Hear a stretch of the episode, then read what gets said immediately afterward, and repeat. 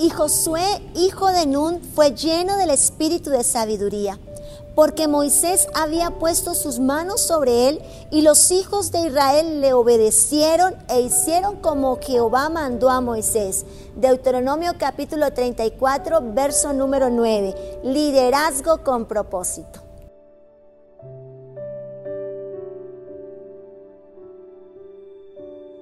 Debemos ser conscientes de la necesidad de forjar sucesores.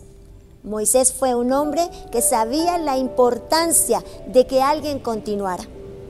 ¿Continuara con qué? Con su ministerio, con su llamado. Y la única persona calificada por Dios para sucederlo fue Josué, un joven. ¿Por qué? ¿Qué había en Josué? ¿Sabes algo? Josué tenía un espíritu de servicio. Los servidores. Tenía un espíritu de consagración a Dios. Y sabe, el despertar espiritual que se acerca en estos días demanda del liderazgo, demanda de hombres y de mujeres como tú que desarrollen un liderazgo para dejar sucesores. Es el tiempo de no temer por tener hijos. Es el tiempo de no amedrantarnos por tener hijos. Algunos temen a el hecho de la crianza en este tiempo. Yo quiero decirte, no vivamos una vida en temor. Ellos son sucesores de ese legado. Ellos son sucesores de aquello que nosotros hemos estado forjando todos estos años. Despertar nuestra vida espiritual para desarrollar un liderazgo con propósito. ¿Sabes algo? No estás aquí en la tierra para nacer, crecer, reproducir y morir. Estás aquí en la tierra para dejar un legado, para accionar un propósito, para dejar un legado generacional, para construir y edificar una vida liderada, no por lo externo, no por la circunstancia, no por los amigos, vecinos o familiares, sino por lo que la palabra dice, por el propósito de Dios. Líderes capacitados para influir, hombres y mujeres capacitados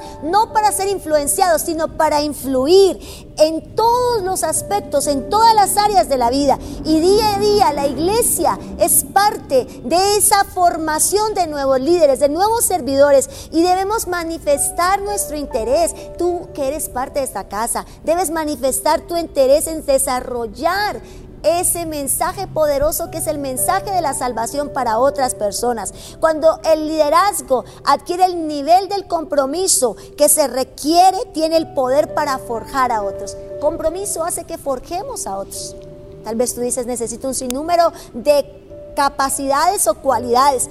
Las capacidades y cualidades empiezan a venir por el camino, pero hay algo que sí es bien claro y es que el liderazgo necesita compromiso y cuando tengo compromiso, cuando adquiero compromiso, voy a recibir nuevamente junto al compromiso la capacidad de forjar a otros para que perpetúen lo que Dios ha hecho en nosotros. Entonces tú adquieres el el compromiso en el Señor, desarrollas tu liderazgo y llevas ese ADN sobre tus generaciones. Entonces empiezas a forjar esas nuevas generaciones en un liderazgo con propósito. Entonces hoy la palabra nos está diciendo que lo que recibes en el Señor será para perpetuidad, será para perpetuidad. Y es el tiempo y es necesario que entonces nosotros capacitemos a otros, aquellos que nos rodean, que no seamos egoístas, guardándonos la bendición, la información del Cristo de la gloria en nuestro corazón, sino que impactemos a todas las personas, empezando por nuestra familia, amigos, empleados, todo aquel círculo que, al cual tú perteneces, con madurez, con amor, con el conocimiento de lo que Dios te ha dado. Habla de Cristo, predica de Cristo. El mismo Jesús invirtió lo mejor, la mayor parte de su tiempo en formar discípulos, en la formación de 12 hombres, en llevar a aquellos hombres a un propósito de vida y fueron comisionados. Jesús hizo una labor y luego los comisionó y ellos cumplieron esa comisión en un compromiso. La muerte de Cristo no quedó así, porque sí, sino que hubo un legado generacional hasta nuestro tiempo, antes de Cristo, después de Cristo. Esa misión la desarrollaron sus discípulos. Es el tiempo del desarrollo del propósito de Dios en nuestra vida a través de un liderazgo con propósito, haciendo una influencia y desarrollando una influencia para que otros también accionen ese liderazgo con propósito. Tiempo de servir. Sirve, sirve a otros, sirve con compromiso.